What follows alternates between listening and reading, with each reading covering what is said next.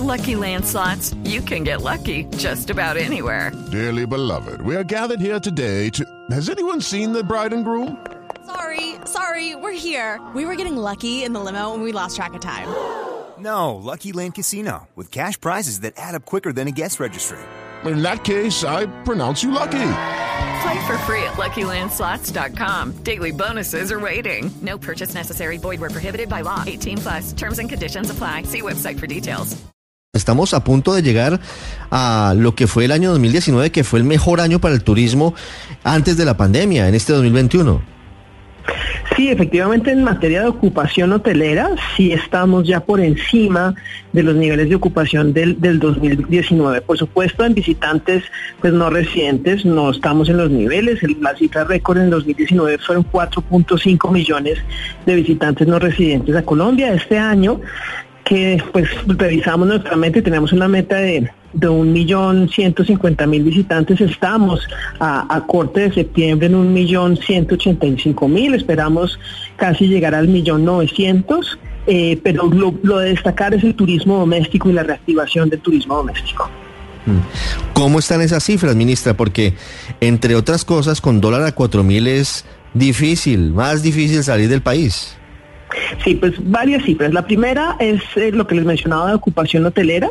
A octubre llegamos al 51.6%. Estos son dos puntos eh, porcentuales por encima del mismo mes del 2019, cuando la ocupación hotelera fue el 49.6%.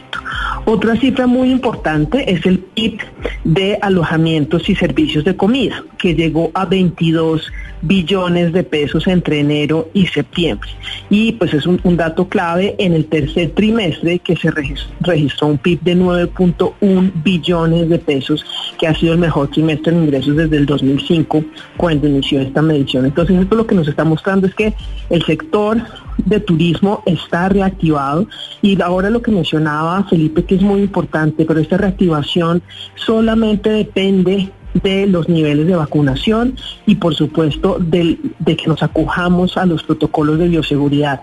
Más de 1.600 operadores y empresas de toda la cadena de turismo en el país se han certificado con el sello de bioseguridad check-in. Y esto lo que garantiza es que a estos turistas eh, colombianos y extranjeros, pues que en cada uno de estos sitios, en el transporte, en los hoteles, en los restaurantes, se tiene que respetar estas normas de bioseguridad.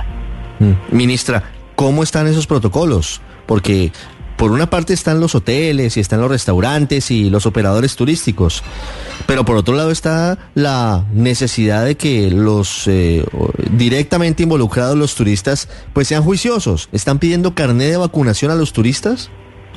No, pero el carnet de vacunación se exige en los establecimientos eh, que con base en la resolución expedida por el Ministerio de Salud eh, es necesario presentarlo. En los restaurantes, en los eh, sitios de, de eventos masivos, en esos casos se debe presentar la, el carnet de vacunación. En el caso, por ejemplo, de los centros comerciales, no se debe exigir el carnet de vacunación. Pero aquí lo más importante es el autocuidado, las medidas que nosotros debemos tomar el tapabocas de manera permanente, el distanciamiento.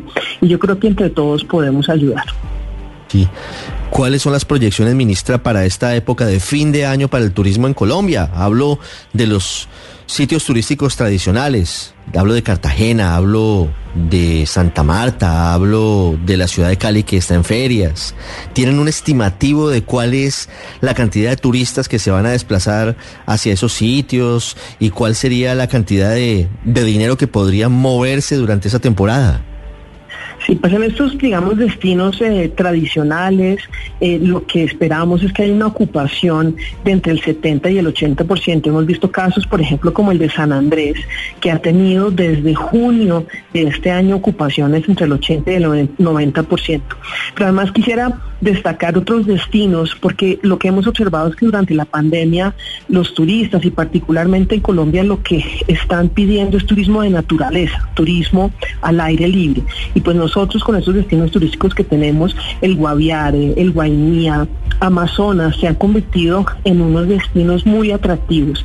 Nosotros ayer mirábamos con Acotur, que es el gremio de ese turismo de naturaleza, cómo se estaba dando el comportamiento antes de la pandemia. El 70% de los turistas en estos destinos de naturaleza eran extranjeros, mientras que el 30 eran, eran colombianos domésticos. Se invirtió completamente. El 70% ahora de estos destinos de naturaleza están visitados por colombianos. Entonces, el llamado es que aprovechemos estos, estos destinos, además lo que tenemos en pueblos patrimonios que son emblemáticos en Colombia, en donde está por ejemplo, en Santander, Barichara, Socorro, el Parque Gallineral, en el Huila, Gigante, en Santa Fe de Antioquia, todos estos pueblos patrimonio que son orgullo regional, que están siendo también destinos muy atractivos durante esta temporada de vacaciones. Sí, ministra, y un destino, Colombia, atractivo para los no residentes, que me imagino yo son los extranjeros, eh, que según su cartera tiene una, proyección, una proyección superior al millón, un millón novecientos ochenta y dos mil turistas, que esto representa un poco más del 40, cercano al 47% de los visitantes que llegaron en el 2019. Estos turistas son turistas que ustedes proyectan van a llegar a Colombia o extranjeros que ya compraron tiquetes para llegar al país? Ya con base en las cifras que, que, nos reportan las diferentes agencias de viaje, ya son con tiquetes que han sido adquiridos y con, por eso se hacen estas proyecciones. Y nuevamente la mayoría de estos turistas vienen a lugares de turismo de naturaleza y turismo cultural, eh, que es lo que estamos viendo el comportamiento durante estos meses. Sí, ministra, usted entenderá la preocupación que hay, pues a propósito de la nueva variante Omicron. ¿De dónde vienen estos eh, ciudadanos? ¿De qué países?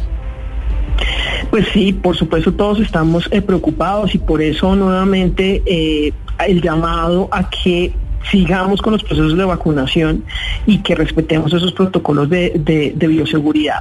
Estas personas pues vienen la mayoría de Europa, y también de los Estados Unidos, que ha sido pues la identificación que se, que se ha hecho.